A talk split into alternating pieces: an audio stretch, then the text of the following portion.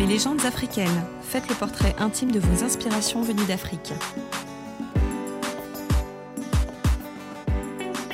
Je suis Samba Doucouré et je vais vous parler d'Ousmane Samben, un auteur et réalisateur sénégalais, né en 1923 à Ziguinchor au Sénégal et mort en 2007 à Dakar. Il est considéré comme l'un des plus grands cinéastes africains de tous les temps. J'ai découvert Samben en 2009. J'avais 21 ans et j'assistais à un festival de films consacré aux représentations des Noirs dans le cinéma. C'était organisé par deux intellectuels que j'estime beaucoup, Trika Keaton et Maboula Soumaoro. J'ai vu La Noire 2, son premier long métrage. C'est l'histoire d'une jeune Dakaroise qui part travailler comme domestique chez un couple de Français à Nice. Honnêtement, cela ne m'avait pas trop plu. J'avais encore une faible culture du cinéma. C'est plus tard, lorsque j'ai assisté à une projection de Mandabi, le mandat, que j'ai eu le coup de foudre. On y suit l'itinéraire d'Ibrahim Dieng, un père de famille polygame au chômage, qui reçoit un mandat cash venu de France. Mais comme il n'a pas de carte d'identité dans ce Sénégal nouvellement indépendant, c'est le début d'un casse-tête infernal entre l'administration, les arnaqueurs et son entourage qui veut gratter un magot qu'il n'a pas encore. Un film très drôle et très beau visuellement. Euh, Samben était un simple travailleur manuel. Il avait la vingtaine quand il est mobilisé pour rejoindre l'armée du général de Gaulle comme tirailleur sénégalais. Puis à la fin de la guerre, il s'installe à Marseille comme docker. Il se politise au contact de la CGT. Son parcours va lui inspirer la rédaction de son premier roman, Le Docker Noir, puis ensuite Les Bouts de bois de Dieu, qui relate une grève des cheminots sur la ligne de chemin de fer Dakar-Niger. Deux excellents romans, mais pour euh, Ousmane Samben, sa littérature a un impact limité dans un pays comme le Sénégal, qui n'a pas 5% de sa population qui sait lire le français. Il part alors à Moscou pour se former au cinéma. En 1962, il réalise euh, Borom s'arrête, son premier court-métrage, qui parle d'un homme qui gagne sa vie en sillonnant la ville de Dakar en charrette. Tout au long de sa carrière, Samben va s'intéresser à des personnages issus du petit peuple, des héros ordinaires qui luttent pour leur survie dans un monde fait de prédation, qui viennent notamment des élites corrompues et des colonisateurs. Il tend un miroir aux Africains pour qu'ils puissent contempler leur beauté, mais aussi affronter leurs démons. Il va réaliser ensuite euh, neuf euh, longs métrages de fiction. Le plus important d'entre eux, je pense, c'est que c'est Kantiaroy en 1988, qui est un film historique sur un épisode de la fin de la Seconde Guerre mondiale.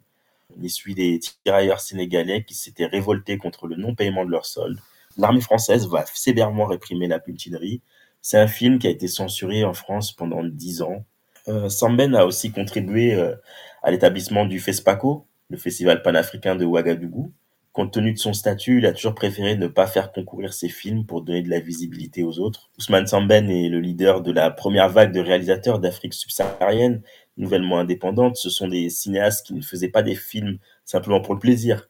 Ils voulaient éduquer, guider le peuple vers l'émancipation. Ils ont défendu un cinéma en langue locale, mais aussi un cinéma panafricain qui parle aux masses.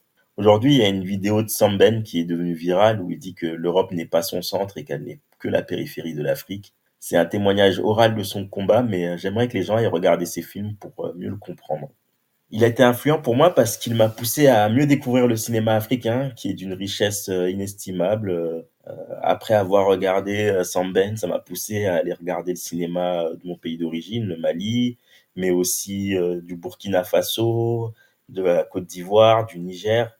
Et aujourd'hui, je travaille dans le cinéma, notamment comme programmateur, grâce à cette, cet amour en fait qui m'a qui m'a instillé du, du cinéma, le, le fait que bah, en fait on peut euh, faire passer beaucoup de messages de manière puissante et qui soient accessibles à, à tous.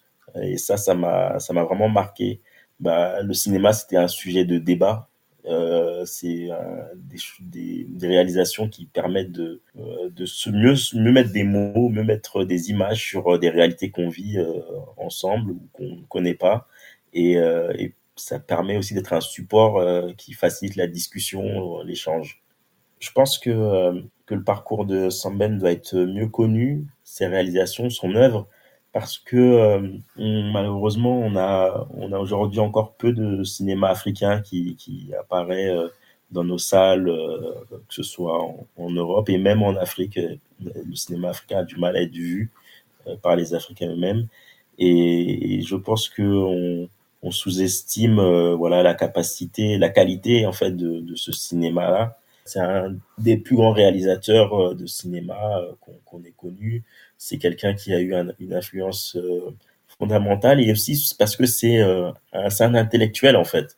C'est, il est passé par le cinéma à défaut de, de, la littérature pour mieux toucher les, les masses mais c'est un, un, intellectuel qui a des, des messages d'émancipation, euh, de, de, résistance, euh, dont on a encore besoin. En fait, euh, tout ce qui tout ce qui défend, tout ce qu'il montre dans ses films, euh, sont des euh, des, sujets qui sont aujourd'hui complètement pertinents et qui peuvent nous aider aussi à mieux comprendre les, difficultés qu'on peut traverser, peut traverser l'Afrique aujourd'hui.